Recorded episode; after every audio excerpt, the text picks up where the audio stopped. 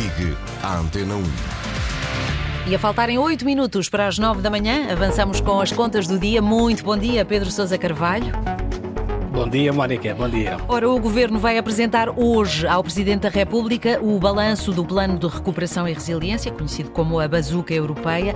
Afinal, Portugal está ou não atrasado na aplicação do dinheiro que está a vir de Bruxelas, Pedro? Uh, bom, é, é, uma pergunta difícil uh, e a resposta, uh, Mónica, depende muito dos indicadores que nós escolhemos. É um daqueles casos em que tu podes torturar os números e eles basicamente vão dizer aquilo que tu queres que eles digam. o governo, obviamente, olha para a questão com os óculos mais simpáticos e prefere olhar para os bons indicadores. E os partidos da oposição, naturalmente, preferem apontar aquilo que está a correr menos bem e, obviamente, também estão a fazer o papel deles. Uh, nesta discussão percebe-se claramente que o Presidente da República uh, está mais do lado daqueles que acham que isto está atrasado e que não está a correr assim tão bem. E, e, não é por acaso, aliás, que uh, Marcelo Rebelo de Sousa convocou para março um Conselho de Estado precisamente para debater este tema da bazuca e, e dos fundos comunitários. Eu recordo que nós vamos receber um cheque, para quem não se lembra, de 16,6 mil milhões de euros da bazuca europeia uhum. e todo este dinheiro tem de estar comprometido até ao final deste ano e tem de estar todo gasto até ao final de 2026. Portanto, é muito dinheiro para se gastar em pouco tempo. E já chegou o terceiro melhor... cheque, não é?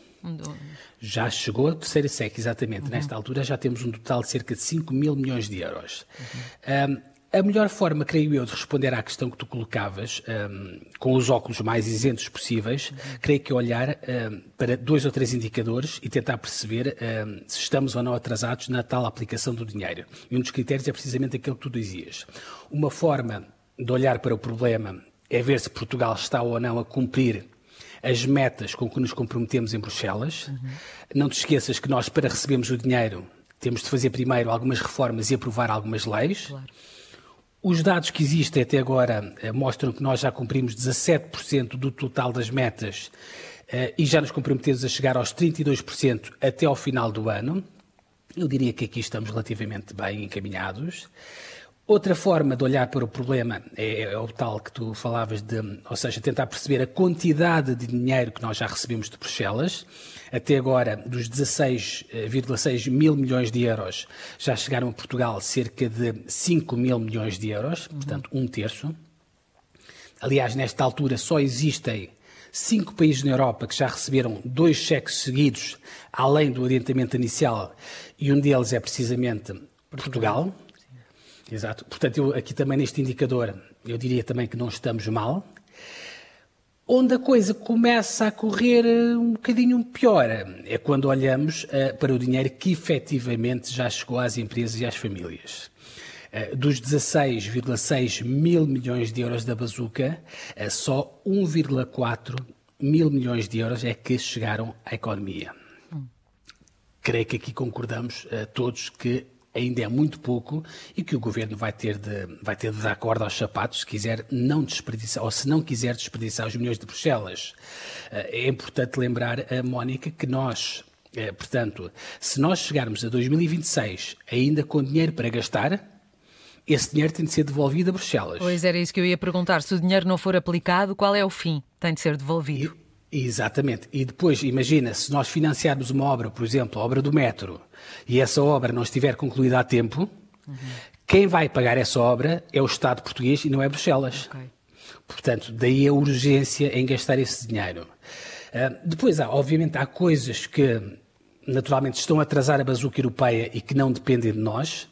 Ainda há dias o, ministro eh, Duarte Cordeiro dizia que houve uma derrapagem de 30% nas obras do metro, eh, na linha circular, por causa da inflação. Aqui, obviamente, não há nada a fazer.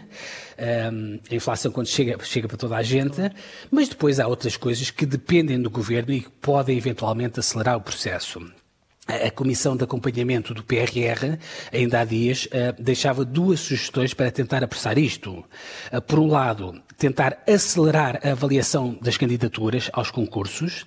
Aliás, a Comissão até sugeriu contratar as universidades para ajudar neste trabalho da avaliação. Uhum. E, depois também a, a, a Comissão sugeriu aumentar a taxa de adiantamento que é paga à empresa uhum. ou às empresas para que a obra arranque o mais depressa possível. Eu creio que se pode adiantar até 3, 13% do valor da obra. Uhum. Enfim, Mónica, ficam estas sugestões. Sugestões não são, não são minhas, são de quem, quem percebe do assunto e veremos se o Governo vai ou não acatá-las. Creio que seria, obviamente, sensato se, se o fizesse. Uhum. Muito bem, Pedro Sousa Carvalho e as contas do dia.